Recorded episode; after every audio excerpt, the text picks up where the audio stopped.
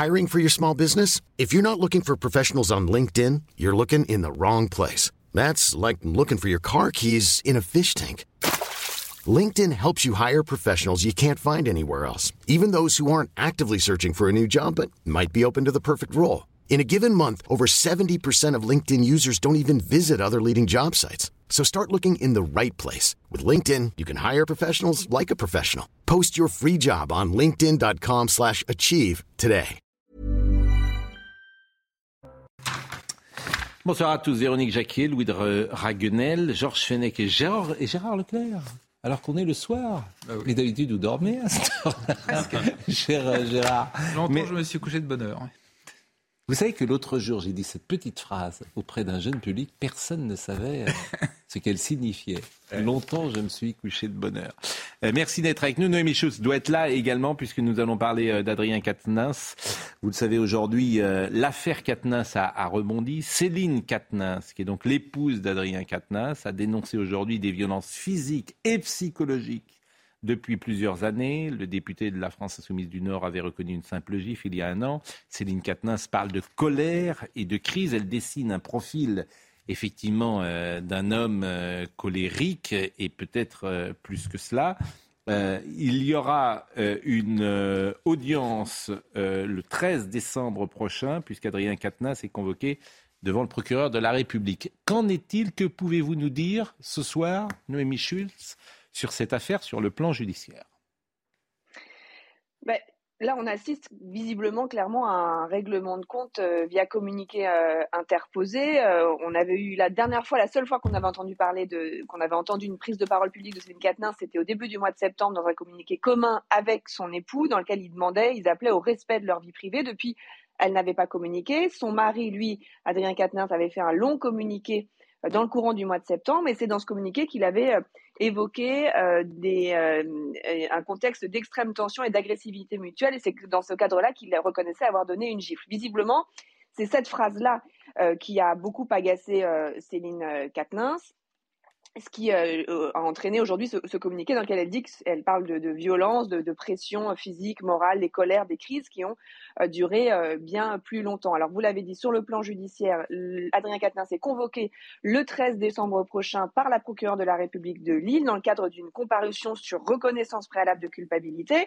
Ça, c'est une audience qui aura lieu à, huis clos. C'est pour les personnes, c'est une procédure plus rapide euh, pour les personnes qui ne contestent pas les faits qui leur sont euh, reprochés. À, l'issue euh, de cette comparution, euh, une, sanction va être proposée. C'est ensuite un magistrat du siège, un, un juge, qui pourra valider cette sanction ou éventuellement, le cas échéant, dire qu'elle ne lui paraît pas adaptée. Et on peut très bien imaginer qu'un magistrat renvoie l'affaire devant le, le tribunal euh, correctionnel. Ce qui est sûr en tout cas, c'est qu'on on a assisté à la contre-offensive de la défense d'Adrien Quatennens, son avocate Jade Jousselin, qui explique qu'en fait ces déclarations sont uniquement euh, liées à, à- à un divorce très conflictuel et à des demandes euh, très importantes très, de, de- de la femme d'Adrien Quatennens. Alors évidemment, il y aura des répercussions politiques et on va en parler avec vous dans une seconde et notamment avec beaucoup de réactions. Euh, Elle décrit effectivement un homme et beaucoup de femmes parfois euh, vivent avec euh, ce profil d'homme, homme qui fait des colères, des crises, des violences physiques, morales, des tyrans, disons-le. hein, et c'est assez classique. Les témoignages d'ailleurs de beaucoup de femmes ces dernières années ont rapporté ces vies-là parfois même jusqu'à évoluer avec un pervers narcissique. C'est ça que j'entendais euh, très souvent dans le témoignage euh, de, ces femmes. Au cours de ces dernières années, dit-elle, j'ai voulu le divorce à trois reprises. À chaque fois, sous la pression, je suis revenu euh, en arrière. Alors, les déclarations, Noémie peut rester avec nous, bien sûr, mais les réactions. Vous avez celle de Sandrine Rousseau. Céline Quatennens a pour la première fois pris la parole décrivant des violences récurrentes. Adrien Quatennens ne peut plus siéger à l'Assemblée nationale. Vous avez également euh, la réaction de Olivier Faure. J'ai pris connaissance du communiqué de Céline Quatennens. Notre devoir est de dire que nous accueillons sa parole et la croyons. Notre responsabilité est d'en conclure que le retour d'Adrien Quatennens sur nos bancs est désormais impossible. Vous avez également Aurore Berger. Une fois un coup, c'est déjà à la fois trop. Il n'avait déjà plus sa place dans notre hémicycle. À la justice maintenant de se prononcer. Ça ne se règle pas devant un tribunal insoumis. Bon, Euh, moi j'avais dit ici ce sentiment que un homme qui frappe sa femme une fois, euh, je n'y crois pas en fait. Je crois que euh, ça n'arrive jamais qu'une fois ce genre de choses. Mais ce n'est qu'une intuition. C'est ce que j'avais dit euh, ici. Et Alain Jakubowicz, je me souviens, m'avait dit non, vous vous trompez, etc. Je pense que, voilà, de la même manière qu'un homme qui harcèle ou qui ennuie une femme, il ne fait jamais qu'une fois. C'est un mode de, fonctionnement dans toute sa vie, depuis euh, l'école, depuis le lycée ou le collège. je voudrais qu'on écoute Arthur Delaporte, qui est député NUPS. Je retiens une chose, c'est que quand on dit on croit euh, la parole des victimes, eh bien on, assume et je pense qu'aujourd'hui euh, Adrien Quatennens euh, n'a plus forcément sa place sur nos bancs, notamment ceux de la NUPES, parce que c'est contradictoire avec, avec nos valeurs. C'est une décision qui lui appartient, mais c'est une question en effet qui peut se poser parce que finalement il y a des enjeux derrière de, crédibilité de la parole publique, mais j'aimerais surtout qu'on retienne que nous sommes, nous la pour des politiques publiques ambitieuses pour des faveur des droits des femmes, évidemment, et puis pour des responsables politiques qui sont euh, exemplaires. Voilà, donc euh, je pense que c'est une question, en tout cas, qui peut se poser dans la crédibilité de la parole publique, mais j'espère que ça donnera aussi des leçons à d'autres, sur d'autres bancs. Euh, voilà, il faut qu'on soit exemplaire, c'est important. Et puis le dernier passage avant de vous donner la parole, c'est Marine Le Pen qui s'est exprimée chez Laurence Ferrari tout à l'heure. Personne ne peut décider de forcer euh, Adrien Quatennens à quitter euh, son mandat. Il a été élu par les électeurs et c'est à lui de prendre euh, en son âme et conscience une décision. On peut noter quand même une grande hypocrisie de la part de la France insoumise, qui se présente comme étant le mouvement qui défend le plus les femmes face aux différentes violences dont elles peuvent être victimes. Or, depuis des semaines, en réalité, il résiste à la seule décision euh, qui, à mon avis, euh, est juste et justifié quand on, a, quand on est un parti politique et qu'on est face ainsi, en quelque sorte, à une brebis galeuse, qui est de l'exclure du groupe. La France insoumise devrait exclure Adrien Quatennens du groupe. Après, à titre individuel, Adrien Quatennens devrait démissionner, je le crois, de son mandat, mhm. quitte à se représenter devant les électeurs et de laisser aux électeurs le soin euh, de déterminer euh, euh, si il considère qu'il est encore capable de les représenter. Mais le groupe La France Insoumise, le parti La France Insoumise, n'a pris aucune décision. Et c'est encore une fois particulièrement euh, étonnant de la part d'un groupe qui donne des leçons euh, de morale à l'intégralité de la classe politique sur euh, la, défense des femmes face aux violences qui peuvent être commises contre elles. Véronique Jacquet, votre avis alors, je pense qu'il y a deux niveaux de lecture. Le premier, c'est que moi, je suis quand même profondément dérangée par le déballage. C'est-à-dire qu'on est dans la chambre à coucher des Katnins et qu'elle a tué politiquement son mari. Donc, quelles que soient les suites judiciaires, c'est terminé. Maintenant, je suis d'accord avec vous. Euh, on voit bien qu'il y avait un degré de violence qui fait que ce n'est absolument pas justifiable et acceptable et qu'il est élu, ça ne veut pas dire qu'il est intouchable. Donc la justice doit suivre son cours et je pense personnellement qu'il ne peut pas remettre les pieds à l'Assemblée. C'est pas possible. Comme disait l'écrivain Albert Camus, un homme ça s'empêche. Il est élu, il y a un devoir d'exemplarité, il ne peut plus remettre les pieds dans l'hémicycle.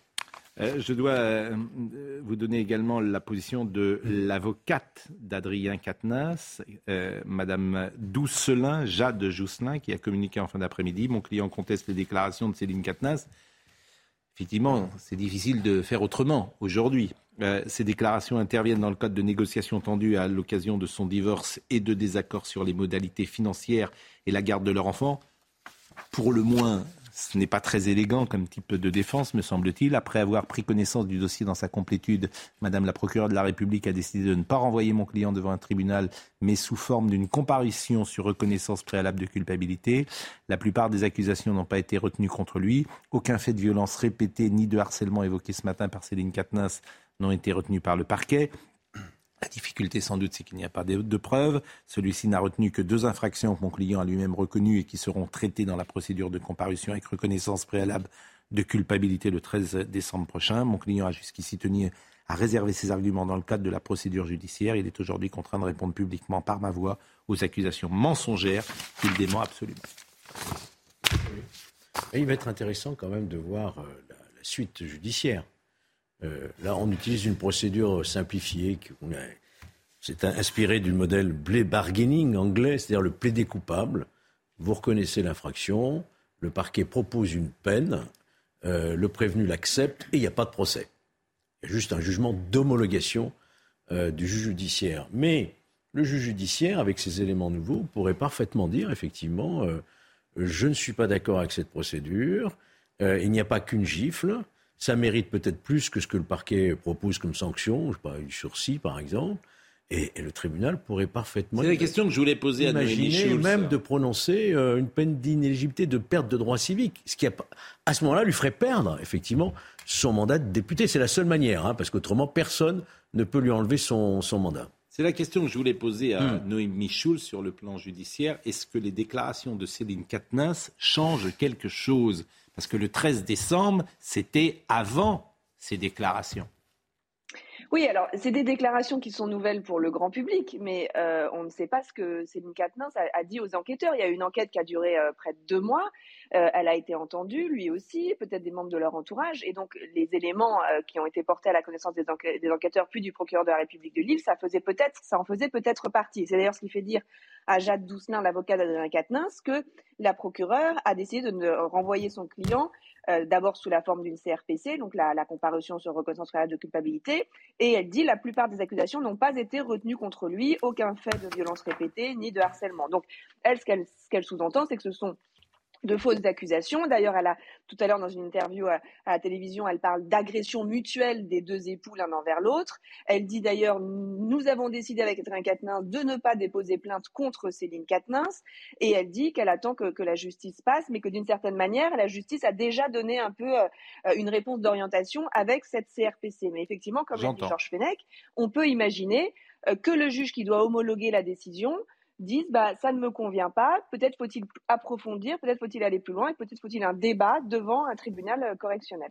Et dans le climat d'aujourd'hui, effectivement, on peut imaginer que le juge euh, réfléchisse avant de prendre euh, sa décision. Merci beaucoup, Nomi Schultz, pour ces précisions judiciaires. Charles Leclerc et Louis Dragnel ne se sont pas exprimés. Oui, sur le fond du dossier, je suis désolé, je suis incapable de dire je ne sais pas. J'entends simplement ce qui se dit. Ce qui est sûr, c'est que le dossier est suffisamment lourd pour que ça paraît impensable que euh, dans les circonstances actuelles, puisse revenir à l'Assemblée, de toute façon. En revanche, moi, je serais, je conseillerais, si j'avais un conseil à donner aux politiques, euh, c'est de rester quand même très prudent sur cette affaire. Moi, ce que je retiens, c'est ce que disait euh, les gens de la France insoumise et Jean-Luc Mélenchon. Jean-Luc Mélenchon qui, dans un premier temps, a quand même soutenu d'une façon incroyable Katnins en disant, en parlant hein, de, courage, même d'affection, etc. Et deuxièmement, ce que disaient euh, les insoumis chaque fois qu'il y avait des, des, accusations qui étaient portées contre un autre député, contre le ministre de l'Intérieur, etc. Où là, il n'y avait pas la moindre, la moindre précaution de leur part. Donc, compte tenu, je pense que pour eux, c'est déjà une leçon qui est terrible. Parce qu'effectivement, aujourd'hui, on a le sentiment, c'est plus qu'un sentiment, la réalité, c'est que dans un premier temps, ils ont protégé Katnins, ce qui est quand même une faute énorme. Et donc, je pense que pour tous les politiques, ça devrait être une leçon et que on ne voilà, on n'accuse pas, on ne, on n'appelle pas à la démission euh, tant qu'on n'a pas des éléments qui sont importants. Moi, je suis assez d'accord avec vous. la difficulté là, c'est que c'est aussi parole contre parole. Euh, on voit les bah communiqués qui peuvent s'annuler, on n'en sait rien. Non mais euh, c'est parole contre parole. Euh, il y a quand même moi de dire comme ça. quand même. Je, je, suis pas en train de dire, défendre Adrien Quatennens, mais, je veux dire une femme qui témoigne de violence. c'est toujours pareil. Quel est l'intérêt pour une femme de rapporter des violences qui n'existeraient pas, des paroles mais surtout qui n'existeraient pas. Des... Non mais Adrien Quatennens a reconnu. Bah, si, ils sont quand même en plein procès sur le divorce. Donc par rapport à ça, il, non mais il n'y a pas de débat dans la mesure où il a reconnu ah au moins. Euh, il a reconnu une. voilà. Le problème, c'est effectivement, il est politique. Ça intervient au pire moment pour la France insoumise, qui en plus préparait le retour à l'Assemblée nationale d'Adrien Quatennens dans les prochains jours. Donc là, c'est définitivement enterré. Ensuite, la question, c'est est-ce que donc il peut siéger à l'Assemblée nationale ou est-ce que tout simplement, enfin dans les bancs, mmh. euh, sur les bancs, la France insoumise ou est-ce qu'il n'a pas la proposition de Marine Le Pen de l'exclure, de l'exclure. Qu'est-ce que vous en pensez C'est la France insoumise qui décide. Mais moi, je pense que dans la mesure où. Non, mais est-ce que la France insoumise devrait l'exclure C'est ce qu'elle dit bah, euh, Oui, parce que par rapport, honnêtement, par rapport à ce que défend la France insoumise, qui a quand même donné des leçons de morale, et vous venez de le rappeler à l'instant, euh, extrêmement dur à tout le monde, c'était les, les moralistes de l'Assemblée nationale, c'est pas tenable, il n'y a aucune cohérence là-dedans. Ensuite, la question est-ce que Adrien Quatennens doit démissionner de l'Assemblée nationale? La réponse, moi je trouve, hmm. est non. Alors ça peut peut-être vous choquer, mais il a été élu pour un mandat. Non, mais il n'y a pas. sa réponse, c'est lui qui la donne. J'ai envie de vous dire. C'est pas lui. C'est pas vous, c'est pas moi. Non, mais je, vous rejoins, mais euh, lui-même pourrait imaginer. Il y a une forme d'honneur. Je sais bien que ce mot est incompatible parfois. personne démissionne pour rien aussi, Pascal Pro. Euh. C'est pas faux. Et plus personne ne démissionne. Et, les politiques savent très bien que nous, là, on, alors on en parle beaucoup, hmm. mais ils, ils, misent que sur une chose, c'est qu'on passe à un autre sujet, un sujet chasse l'autre.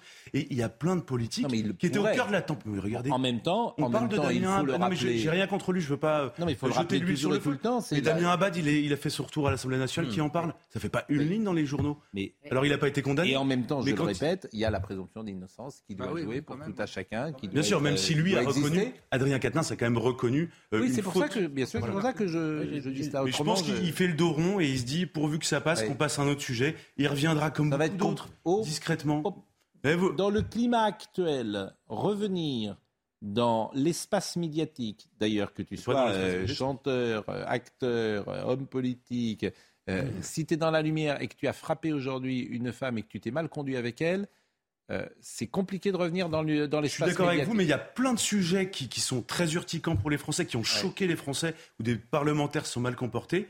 Ils siègent toujours à l'Assemblée nationale, comme si de rien mais Il y a beaucoup de choses qui passent. Hein. Dans la hiérarchie, à juste titre, la violence faite aux femmes. et... Ce sont les femmes de la France insoumise qui vont, qui vont lui régler son compte, pardonnez-moi. C'est Clémentine Autain, c'est Sandrine Rousseau, c'est ces femmes-là qui vont. On verra. Enfin, bon, on peut en parler pendant des heures, mais frapper une femme, ah mais on est, voilà, ça, ça, ça, on est entièrement d'accord. Ça, ça dénote euh, personnalité, disons-le.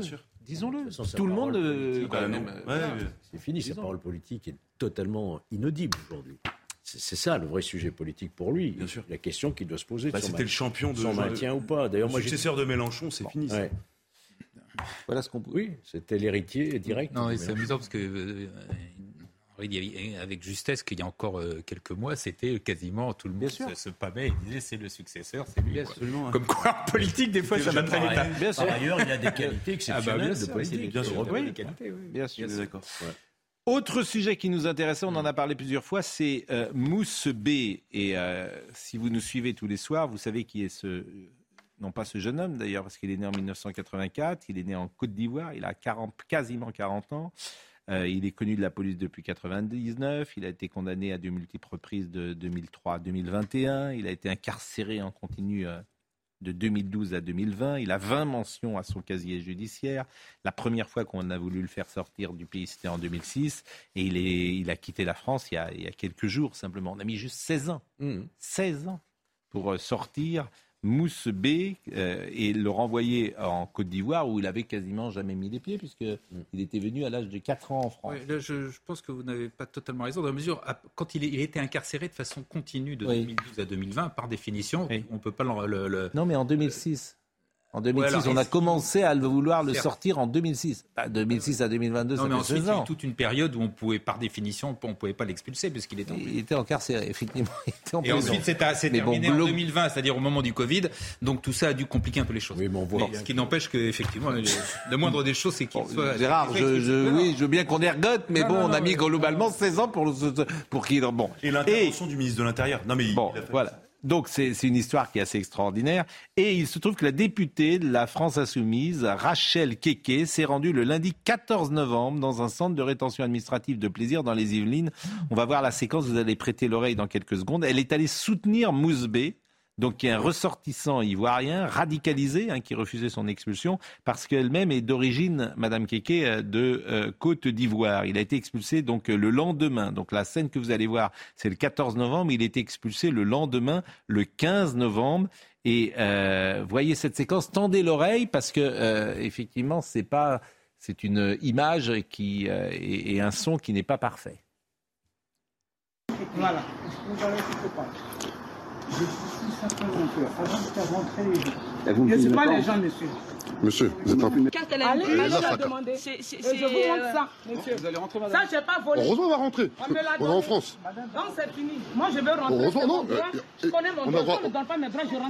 Donc, elle allait officiellement le, le soutenir, oui. député de la France insoumise. Euh, c'est un exemple d'islamo-gauchisme, ah, pile. Voilà, ça, a, ça, on ne peut pas dire autre chose puisque lui-même s'était radicalisé. Donc c'est un, c'est un exemple, j'ai envie de dire, chimique. Et c'est accablant pour la France insoumise qui essaye de se séparer depuis maintenant quelques années. En tout cas, c'était la ligne d'ailleurs d'Adrien Quatennens qui essayait de se séparer de la ligne euh, plutôt euh, woke, euh, indigéniste de la France insoumise. Et là, c'est la confirmation par l'exemple euh, de, de, du gros problème de la France insoumise avec un cas clinique. Un, il a un CV d'amour de la France incroyable. Mais, mais, le deux poids, des, deux mesures, c'est-à-dire que c'était une députée de la France insoumise. Quand M. Fournas, du Rassemblement national, dit un mot qui ne convient pas à l'espace médiatique, il est viré de l'Assemblée nationale pendant 15 jours et c'est la une de tous les journaux quasiment en expliquant que la bête immonde est de retour. Mais lorsque un député, une députée en l'occurrence, euh, de la France insoumise euh, va euh, soutenir M. Mouzbé, silence radio. Pas d'expulsion. Silence radio. Je ne sais pas si vous avez entendu cette info vous ailleurs avez raison, C'est bien de la souligner. Je, je, pense que les deux affaires sont pas quand même du même niveau. C'est pas dans l'hémicycle. C'est pas. Ah, je pense que c'est pire là, si vous me permettez. vous pouvez le. Je pense, pas, je pense que cette affaire, c'est accablant, indéfendable. C'est accablant. Non mais je pense que c'est pire surtout. C'est pas du même niveau. Ah mais je, mais je, mais je pense que c'est dans un cas c'est dans l'hémicycle, là c'est pas dans l'hémicycle. C'est quelqu'un qui déteste la France. Mais je vous répète, mais Gérard, ce que dit Madame, ce que fait Madame Keke, c'est évidemment pire. Vous allez que pas faire défendre Rachel Keke, je pense que c'est accablant. On peut pas dire mieux. Que ce qu'avait dit ou ce que n'avait pas dit plus exactement M. Fourdin, tel que ça avait été interprété, etc. Non. Si en plus elle le fait parce qu'elle est ivoirienne et que l'autre est ivoirien, non, mais c'est même, rien de c'est même une circonstance aggravante, parce que le seul, de toute façon, c'est indéfendable le cas ah. de, de, de, de, cet ivoirien. Mm. À la limite, ça aurait été dans un pays qui était un pays dangereux à la limite qu'elle aille dire, il faut pas. Mais la Côte d'Ivoire, c'est un pays qui, n'a, qui est une démocratie, il n'y a rien à dire, quoi. Non, mais c'est, c'est un. Mais même non, voilà. Ça aurait été, il, aurait, il aurait été, ça aurait été un retour, ça aurait été un retour. Les gens, ils en ont ras le bol. Ça aurait été un retour en Iran, par exemple, je dis n'importe, voilà. Mais, ça mais quand on prend la France vous accueille, vous vous comportez de manière. Oui, de toute façon, oui, non, mais il n'y a pas de gens supportent. Non, mais il n'y a pas de. Je suis d'accord. Mais les gens supportent. Nous allons marquer une pause, chers amis. Vous avez vu que l'équipe de France a gagné hier. Oui. Et alors hier soir. J'ironisais un petit peu parce que je disais que vous ne seriez peut-être pas tellement nombreux à nous regarder, etc. Eh bien, hier soir, vous étiez très nombreux à nous regarder. Et vraiment, je vous remercie. Et pourtant, ils étaient nombreux à regarder le foot aussi. Ben oui, alors il, il, restait pas grand-chose pour les. Ça ne doit pas être les mêmes. Moi, j'ai manifestement. j'ai zappé moi. Bah, oui, bah, oui, oui, vous êtes euh, c'est flagorneur. vous êtes un peu flagorneur. Vous êtes changeant et flagorneur. Ça ne m'a pas échappé. Mais je Ça ne m'a pas échappé. On va marquer une pause, Charles. C'est vrai. Ça ne m'a pas touché ma bosse. Il est 20h30, le rappel des titres avec Mathieu Devez. Le site internet du Parlement européen ciblé par une cyberattaque, a été revendiquée par un groupe pro-Kremlin quelques heures après un vote des eurodéputés qualifiant la Russie d'État promoteur du terrorisme. Le site internet sur lequel sont notamment retransmis les débats dans l'hémicycle a été bloqué à partir du début d'après-midi. Trois corps découverts dans une maison près de Rennes. Il s'agit de trois personnes d'une même famille, deux femmes et un homme retrouvés morts à Saint-Jacques-de-la-Lande, c'est en Ille-et-Vilaine. Et selon le parquet, il pourrait s'agir d'un double homicide suivi d'un suicide du père. La française Sophie Adenau intègre la nouvelle promotion d'astronaute européen. Cette ingénieure de 40 ans est officier de l'armée de l'air. Elle était déjà la première femme pilote d'essai d'hélicoptère. Sophie Adenau est la deuxième femme française à devenir astronaute après Claudie Aigneret. La ville de Paris va porter plainte contre le ministre des Comptes publics, Gabriel Attal. Figurez-vous, ce dernier a pointé du doigt un système délirant à la mairie de Paris, mis en place sous François Hollande avec la concertation d'Anne Hidalgo. Et je vous propose d'écouter euh, ce que nous dit euh, Monsieur Attal sur France Inter, qui a attaqué euh, Anne Hidalgo.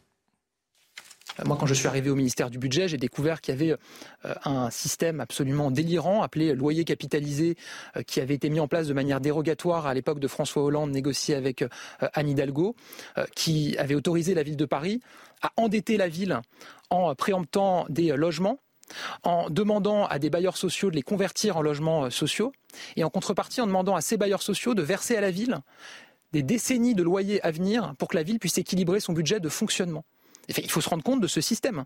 Ça veut dire que chaque année, depuis 5 ou 6 ans, bah, c'est devenu légal en 2015, puisqu'à l'époque, Anne Hidalgo avait euh, négocié avec le gouvernement de l'époque une dérogation.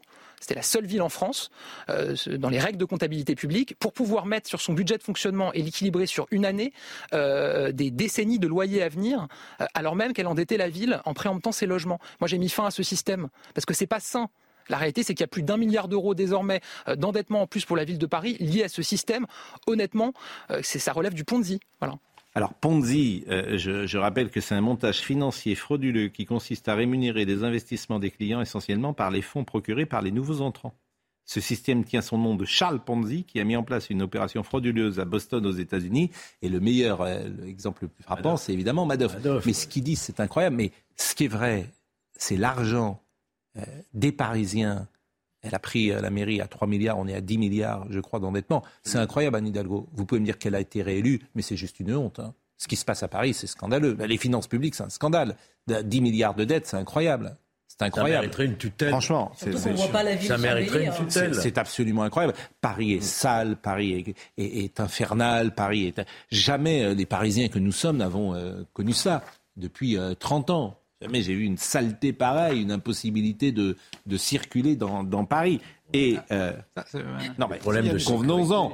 Et, euh, et puis alors, ce que dit Gabriel Attal, c'est incroyable quand même. Il parle de Ponzi. Alors du coup, Madame euh, Hidalgo a porté plainte. Alors elle n'est pas contente, mais bon, euh, Madame 1,75% n'est pas contente. Quand même une truc. Je, je- je Je- parle on écoute de- juste Madame Hidalgo, parce qu'elle a juste dit qu'elle portait plainte euh, sous sa capuche. La ville de Paris va, va porter plainte contre le ministre des Comptes publics, mais vous en saurez plus plus tard. Merci. Je vous en prie.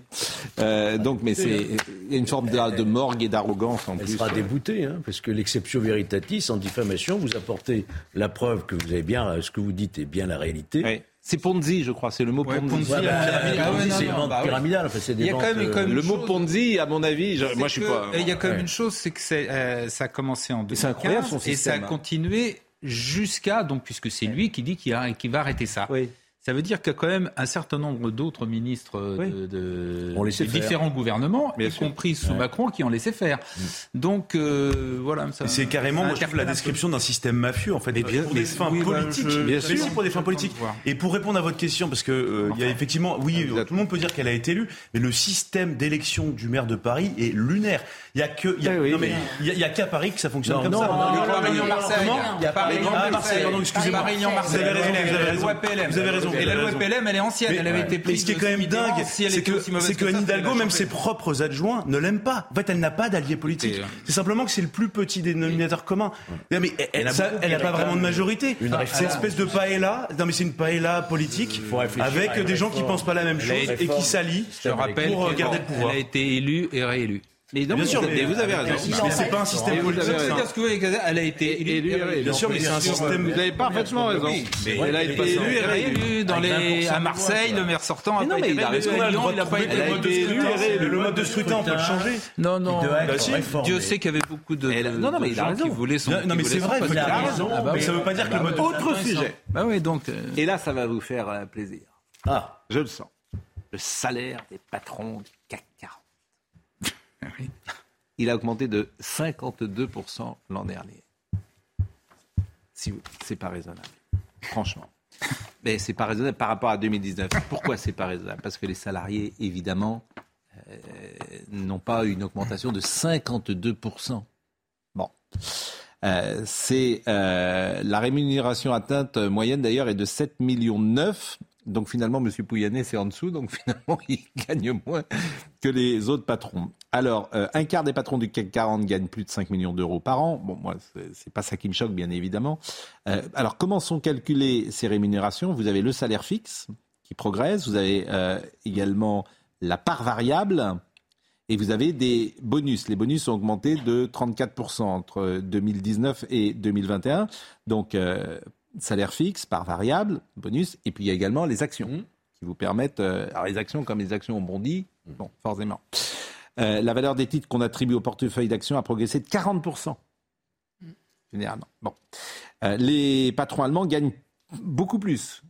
Les patrons également américains gagnent beaucoup plus. Mais ce qui est choquant, je ne sais pas si c'est le mot, mais forcément, l'augmentation de 52%, alors que les salariés euh, lambda euh, sont à la peine, Qu'il y a une crise du pouvoir d'achat. il y a quelque chose qui peut choquer, je, je- je- me semble-t-il. En plus, c'est une Ah bah oui, mais là- oui, vous, êtes, vous êtes bien pris dans cette Voilà, non, mais- Je le vois aussi. euh, Mais non, mais je vous le dis, mais attendez. c'est- C'est choquant. Faut dire Voilà. les choses, ce c'est a profondément la, choquant. La grève chez Total, c'est ce Mais c'est profondément arrivé. choquant. Et si on prend pas seulement ceux du CAC 40, mais euh, les 120 premiers, là, l'augmentation est de 22%. C'est encore énorme. Et les dividendes ont progressé, alors l'ensemble des dividendes, de 8%. Je suis désolé, les salaires n'augmentent pas de cette façon. Il y a un souci, il y a un problème de répartition de la richesse entre les grands patrons, les actionnaires d'un côté et les salariés de l'autre. C'est un vrai problème. Faut pas, je veux dire, c'est. Non mais je. Pas, attendez, moi, je, je, suis d'accord. Je défends l'économie libérale, mais il y a quand même des, des excès qui sont, me semble-t-il, dangereux, pas supportables. Ah, C'est-à-dire que les augmentations, euh, qui, que, que, le patron euh, oui. puisse gagner beaucoup plus d'argent que les salariés, c'est entendu. Mais dans l'augmentation, parce qu'il peut prendre plus de risques. Non, mais il y a forcément quelque chose d'indécent, puisque dans les années 60, le ratio, il était de 1 à 8. C'est-à-dire ouais. le patron, en moyenne, gagnait 8 fois ce que gagnait un salarié. Mmh. Bon, on voit maintenant qu'on a des Mais là, là c'est pas ce, là, ça. Là, c'est l'augmentation entre 2019 et 2021. Oui, c'est le CAC 40. Oui, mais la focale quand même sur le CAC 40. Oui. Euh, y a, y a, tous les patrons ne sont pas, con, ah bah, oui, sont pas comme ça. Je crois que c'est 4000 euros la moyenne d'un patron. Moi, ce en que je trouve simplement par rapport à. Ce que nous dit Sophie de Menton à chaque non, mais. Pas, non, mais par rapport à ça, moi, ce que je trouve, je, je suis par définition, par principe, c'est peut-être bête ce que je vais vous dire, ça me gêne de dire qu'on va plafonner, on va limiter euh, le, la rémunération des grands patrons. En revanche, je trouve que d'eux-mêmes, les patrons, en fait, devraient dire je, compte tenu de la situation, c'est peut-être symbolique, mais je, dé, je, diminue ma rémunération. Ou alors je fais un. Mais ils gagnent moins que les patrons allemands. Non, non, non, non. Les patrons euh, allemands gagnent plus de 15 millions d'euros par an. Les Anglais plus de 13 c'est pour ça que moi, millions. Je regarde le plafonnement. C'est-à-dire on est également derrière non, les Italiens ou les Danois. Ils vont partir ailleurs. Non, non, mais c'est intéressant. Bah, bien sûr. Les grands patrons français gagnent moins que les patrons. c'est ça.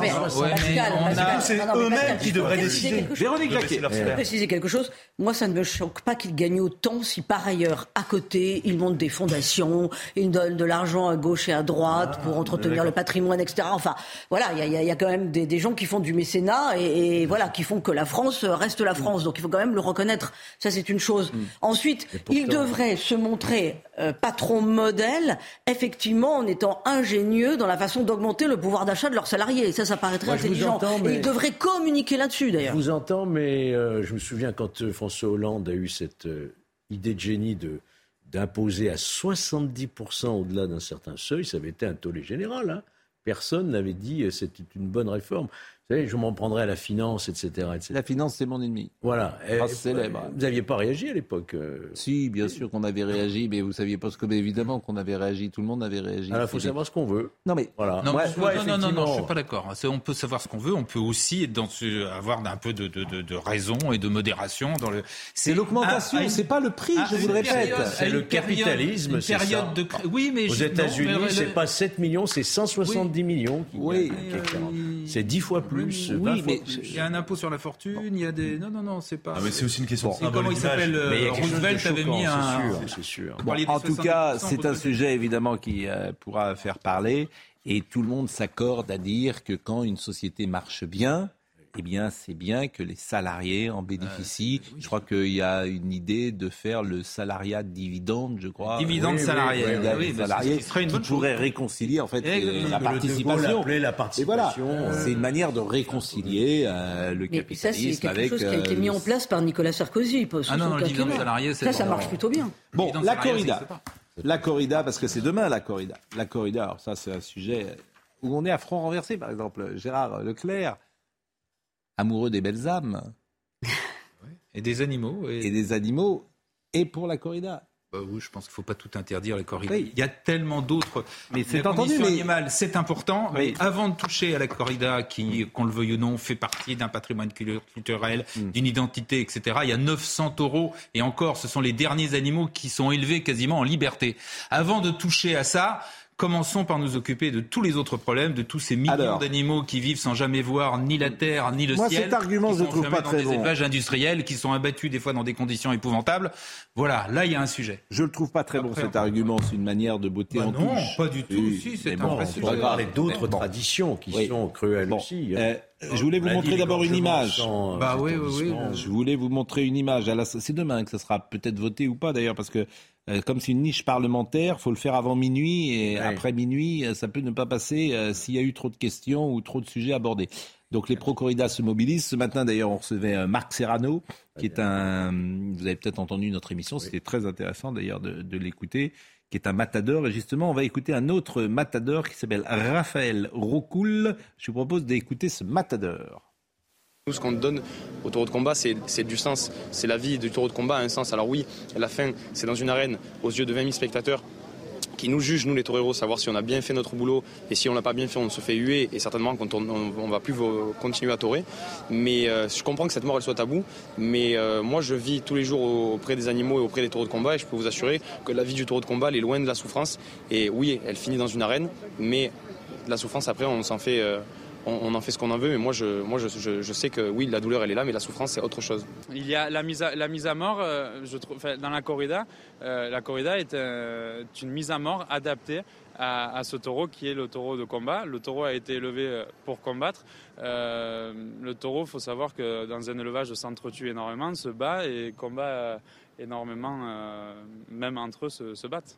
En toute chose cruelle, c'est Henri Jean Servat qui publie demain une euh, tribune dans Midi Libre et je vous euh, lis les, le début de cette tribune. En toute chose cruelle, il faut considérer la fin, car elle est là, la fin de la corrida qu'on écrit sans majuscule et proche. L'agonie de cette honte nationale n'en finit plus. Elle mourra bientôt, peut-être pas cette fois, mais assurément la prochaine. La fin d'une corrida, c'est moche et sale, glauque, crapoteux et nauséeux. Il y a des gens qui vomissent, des enfants traumatisés à vie qui hurlent, plusieurs jolies filles qui pleurent, des mines d'effroi dans l'air, des couples hébétés, des babas abasourdis, des touristes américaines qui s'évanouissent, des organisateurs qui comptent les sous de avec de plus en plus de mal, car il y en a de moins en moins, et des subventions publiques qui n'ont rien à faire là, etc. etc. Henri Jean Servat, que, j'aime beaucoup, est-il déjà allé dans une corrida? Ah, bah, On peut l'appeler si vous voulez, on peut lui demander. Mais, euh, question. Bah, tiens, on va l'appeler. Euh, je, vais donner, euh, il reste 10 minutes. je vais voir si, si on peut l'avoir en FaceTime. Théoriquement, nous devons l'avoir demain matin. je l'ai eu tout à l'heure. Mais on peut l'appeler, on peut tenter. Je voudrais qu'on écoute le président Macron qui, alors, Emmanuel Macron, est-ce que vous voulez un exemple de jésuitisme, comme on disait, et de en même temps où à la fin, vous savez, la chrysale dans Les femmes savantes, on cherche ce qu'il a dit après qu'il a parlé. on cherche ce qu'il a dit après qu'il a parlé. Là, on ne cherche pas, on sait ce qu'il a dit. Il a dit les deux choses. Ah non. Il a dit, les... il a dit qu'il ne fallait pas l'interdire, je suis désolé. Il a dit là, demain, il ne faut pas l'interdire. Il, ne dit pas ça. Ah bah, il dit demain ce ne sera pas interdit. Ce ne sera pas interdit. Donc c'est pas la même chose. Il dit pas. Et, demain et il n'en sait rien. Mais il dit les deux, comme toujours. Bah non. C'est l'Assemblée nationale. c'est pas très clair. C'est vraiment interprété comme. Ce qui est vrai, c'est que c'est pas. Moi, je comprends comme vous. Ah oui. Je comprends. Mais ce qui est vrai, c'est que c'est. Non, mais le problème, je vais vous dire, pas clair. Le problème avec Emmanuel Macron, c'est notre discussion, c'est qu'il parle et on n'est même pas d'accord sur ce qu'il a dit. Il dit, il ne faut pas d'interdiction, il faut aller vers la conciliation, vers l'échange. Eh ben, il dit pas ça. Ah bah, si, bah, S'il disait ça, ça serait dit. Ah, il dit, ce ne sera pas interdit. Écoutez, c'est plus subtil. Qu'il y ait des débats dans la société, ils sont légitimes. Moi, je les entends tous. Et il faut qu'il y ait à la fois, qu'on prenne en compte nos spécificités, nos cultures locales, auxquelles sont légitimement attachées certaines régions et beaucoup de nos compatriotes, et la condition animale, la sensibilité qu'elle éveille, en particulier chez les jeunes générations. Dès qu'on est dans l'invective, ça ne marche pas. Je le dis très sincèrement. Donc il ne va pas y avoir d'interdiction demain. On doit aller vers une conciliation aussi, vers un échange. Un, je vais parler très sincèrement de là où je me situe. Ce n'est pas la priorité du moment. De la même manière, il faut aussi euh, entendre et regarder ce qui est dans notre culture. Une fois que j'ai dit ça, je n'ai pas la réponse. D'ailleurs, la réponse, elle ne peut pas tomber d'en haut. Je veux que ces débats soient conduits dans le respect le respect de nos traditions, de nos cultures, parce que les gens sinon ont le sentiment d'être dépossédés de celles-ci, et le respect de notre engagement pour la biodiversité, pour le climat. Il y a un chemin. Il dit demain il ne va pas y avoir d'interdiction. Il donne, il donne tous les arguments. C'est l'Assemblée nationale. Non mais il veut, ce qui est Franchement, Gérard, vous êtes de mauvais. Honnêtement, vous êtes de mauvais. Il veut faire du en même temps et satisfaire Franchement, vous êtes, les pros et les êtes de mauvais. Je trouve que vous êtes de mauvais. C'est-à-dire que ce que tu attends d'un président de la République, c'est pas ça. Tu attends un avis une opinion, qu'il se mouille. C'est une proposition de loi. Mais qu'est-ce qu'il pense? Il pense quoi? Ce n'est pas quelque chose qui est présenté par le gouvernement. Il pense quoi? Eh ben, il pense. T'attends du président de la République qu'il dise ce qu'il en pense. Il, dit qu'il faut, euh, je dis, euh, pas de. C'est un, c'est pas la priorité. Déjà, quand vous dites c'est pas la priorité, c'est un. Ensuite, il faut euh, pas de pas d'interdiction, aller vers la conciliation, l'échange, le respect et la considération. Et il parle des spécificités et des coutumes locales. Alors si vous c'est tous les arguments. Mais comment est-ce qu'on peut faire s'entendre les pros et les anti-corridas? C'est pas possible. Mais on n'arrivera pas à un consensus. Il y a une chose, il y a une chose, chemin que je trouve sincèrement impossible, insupportable chez les euh, chez les détracteurs de la corrida, c'est quand ils traitent de barbares ceux qui aiment la corrida. Je trouve ça pas bien. Voilà. On peut dire qu'on est. Je je, non seulement je conçois, mais je comprends très bien qu'on soit contre les corridas. Simplement, on ne traite pas les autres de barbares. Oui. Voilà. Et pourquoi? Bah parce qu'on ne traite pas les gens de barbares, mais bah, s'ils sont barbares. Il y, a beaucoup de gens, il y a, y a Cocteau, il y a Picasso, il y a, y a ah non, euh, Dali, etc. Vous n'allez pas les traiter de barbares. Enfin, ça veut dire quoi? Non, mais, non, là, là, là pardonnez-moi, c'est autre temps, autre mœurs. Euh, Cocteau, euh, faire venir Cocteau dans le débat ou Picasso, ils ont dit ça il y a un siècle. Il a été la même. Non, c'était pas. Bah, mais moi, ce qui me gêne dans Pardonnez-moi, les, les, les, hommes épousaient des filles de 12 ans euh, au XVIIe siècle. Non, mais, bah, donc je veux dire, regardez Molière, Picasso, etc. c'est pas le XVIIe siècle. Oui, mais non, mais la société a évolué. La société a évolué. On voit pas les choses de la même manière. Hein. non, mais vous êtes curieux hein, sur là-dessus, hein, sur ce sujet. Hein. On va voir. Euh, j'ai donné le téléphone à Benjamin. Vous êtes d'un conformisme finalement terrible, quoi. Non, parce que je n'ai pas d'avis. Euh, ah bah oui, alors là, mais, mais moi, je suis pas président de la République. Alors que ce qui est terrible, Emmanuel Macron, c'est qu'il a un avis, mais il veut pas le donner. il veut pas le donner parce qu'il voit les conséquences négatives pour lui s'il le donne. Hmm. Non, mais du calcul politique. Quand même. Exactement. Et c'est ça. Et on est au cœur de la personnalité d'Emmanuel Macron. Je vais prendre un autre exemple. Donc, euh, il sait très bien donner son avis quand il n'y a pas de risque. Je vais vous prendre un, autre exemple. Si vraiment vous êtes donc contre ce genre de pratique, la première chose à interdire, c'est tout ce qu'on appelle les abattages euh, rituels. Mais vous avez raison. Bon, ça c'est quoi Simplement. Mais ça c'est quoi mais sauf que Je ne suis pas euh, partisan de prendre cette interdiction parce que c'est se prendre de front et c'est blesser d'une une partie importante de la population, euh, aussi bien côté halal que côté cachère. Et donc, je pense que c'est pas indispensable de le faire. Mais à titre personnel, je suis contre ces abattages bah, rituels. Bah oui, parce que égorger euh, un animal sans l'estourbir, à mon avis, c'est encore plus grave que la corrida. Eh bien, vous pourriez être au gouvernement. Euh, Marc Serrano, je trouve que vous avez tout à fait le profil. On cherche ce qu'il a dit après qu'il a parlé. Marc Serrano était ce matin avec nous. Moi, j'ai été plutôt séduit par euh, ce matador, je le dis, parce que j'ai trouvé beau d'abord, euh, courageux hein, d'affronter un, voilà, un taureau. Euh, il a parlé de sa passion. ça n'empêche pas qu'effectivement, c'est une souffrance infligée, c'est une torture, bien sûr. Mais je vous propose de l'écouter. Il a fait une petite différence entre souffrance et douleur, qui était, à mon avis, un peu artificielle. Mais Je sais la différence entre la douleur et la souffrance. Je... Ça peut paraître étrange pour certaines personnes qui n'aiment pas ça, mais il n'y a pas de personne peut-être les leveurs, mais plus de personnes qui aiment le taureau plus qu'un torero. Pourquoi? Parce qu'on l'admire, et comme on l'admire, on veut lui donner une mort qui est, qui est la plus belle qu'il puisse avoir pour un taureau brave. Il n'y a pas de violence dans la corrida, il y a la mort. Alors on accepte la mort ou on ne l'accepte pas? mais On il faut arrêter. Oui, monsieur. Non, mais, monsieur. Mais oui, si on, peut, si on peut vous répondre. Non, si on peut vous répondre. Violence. Les, les gens qui vont le qu'on appelle violence, ne sont, ne sont pas des gens violents. Vous écoutez Henri Jean Servat et peut-être on l'aura au téléphone, mais il m'a déjà répondu sur texto. Oui, je suis déjà allé à une corrida, écrit-il. J'ai même écrit quand j'étais jeune et con. C'est lui qui le dit, des papiers sur la corrida dans Midi Libre. Ah. Et je pense euh, que c'est une ignominie. La tribune est aussi publiée dans Nice ce matin. Mais il a le droit de penser, oui, oui. Ah. je comprends très bien que j'ai le droit de penser. Je, Mais il y a des, des, des, gens qui pensent autrement, il y a des, et ça fait, fait partie d'une culture. Non mais qui s'inflige pas d'aller voir des corridas s'il n'a pas envie. mais dans le texte que vous avez lu tout à l'heure, il parle de plein de gens qui vomissent, qui ont pas envie de voir. Moi, j'aime pas les films d'horreur, je vais jamais voir de films d'horreur. Si, non mais s'il n'aime pas ça, euh, personne n'est forcé d'aller voir une corrida. Eh ben, Moi, je voudrais réagir. Non, mais Véronique Jacquet. Je voudrais réagir sur l'idée de autre temps, autre beurre. parce que je suis plutôt pour la corrida. Hmm. J'en ai vu. Mais euh, Michel Onfray publie une tribune ce soir dans le Figaro. Il n'aime absolument pas la corrida. Et il dit est-ce que, à l'heure d'aujourd'hui, alors qu'on est civilisé, on se doit de valider encore un spectacle aussi barbare, aussi archaïque, qui s'adresse à notre cerveau reptilien, parce que c'est vrai que la jouissance virile, euh, elle est quand même pas, c'est quand même pas l'acmé de la civilisation. Moi, je, ça, je, respecte cet argument et je me dis, il y, a débat, il y a débat. Bon, vous êtes un barbare. Mais, moi, je, bien évidemment, j'accepte totalement le débat. Et il dit mais, non mais lutter contre maudite. Non mais c'est vraiment je trouve que c'est des débats intéressants parce que là où vous avez raison c'est que ces 900 euros c'est pas essentiel bien évidemment tout ça est vrai. Et parfois, il y en a qui sont dans la posture, c'est vrai aussi. D'autres s'en servent. Évidemment qu'Émeric Caron, c'est une manière d'exister fortement, médiatiquement. Ce n'est pas le cas sans doute dans Région Serva. Tout ça est vrai. Et puis, c'est intéressant aussi de voir la, la, la, position du président Macron qui a une idée mais qui ne le dit pas pour les raisons que je vous disais. Ça. Tout ça est un spectacle, un petit théâtre et chacun joue son rôle. Et c'est amusant peut-être de décrypter, pourquoi pas son rôle. Bon, Henri Jean Servant, on n'a pas réussi à le voir, mais il sera demain matin avec nous. Dernière image que je voulais vous euh, euh, faire euh, voir ce soir, c'est une image qui n'est pas neutre quand même. D'abord, les, les Allemands ont perdu contre les Japonais. Bon, après la défaite de l'Argentine, ça montre que l'équipe de France a bien commencé. Ah oui.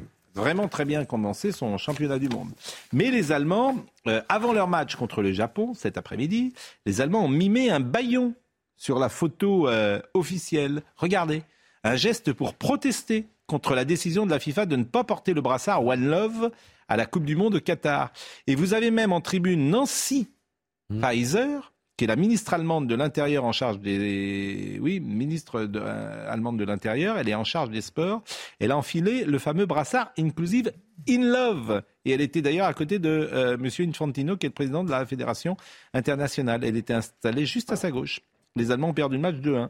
Donc c'est assez intéressant parce que je crois que les Allemands sont les seuls Il y a à... une ancienne première ministre aussi du Danemark qui est venue avec une robe aux couleurs LGBT qui était dans la tribune. Ça a été- Oui, mais les Allemands sont les seuls sportifs joueurs à manifester, ou contre à montrer FIFA, une sorte d'hostilité, euh, à être là, je ne sais pas comment l'interpréter, ou contre ce que...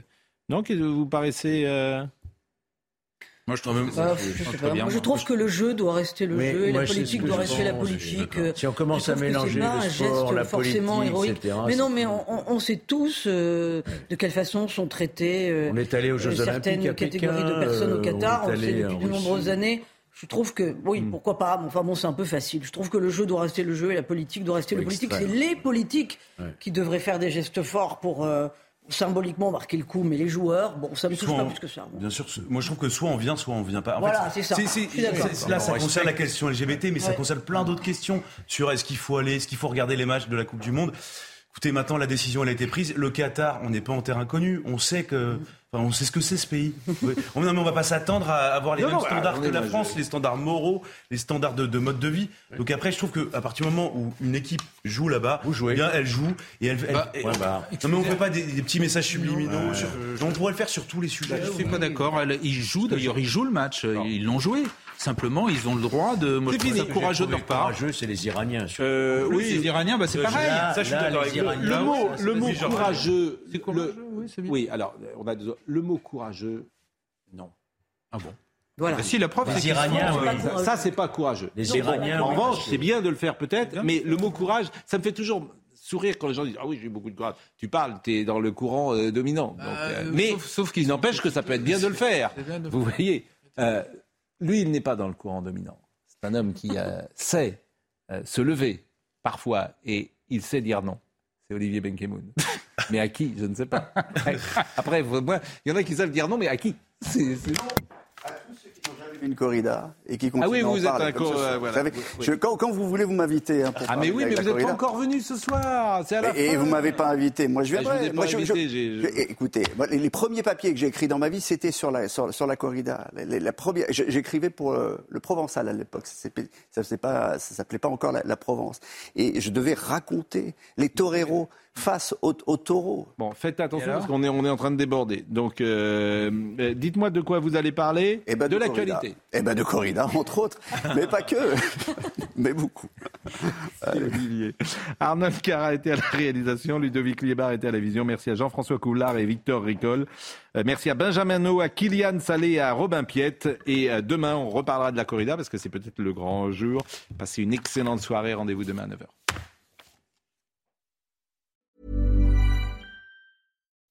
When you make decisions for your company, you look for the no-brainers. If you have a lot of mailing to do, stamps.com is the ultimate no-brainer. Use the stamps.com mobile app to mail everything you need to keep your business running with up to 89% off USPS and UPS. Make the same no-brainer decision as over 1 million other businesses with stamps.com. Use code PROGRAM for a special offer. That's stamps.com, code PROGRAM.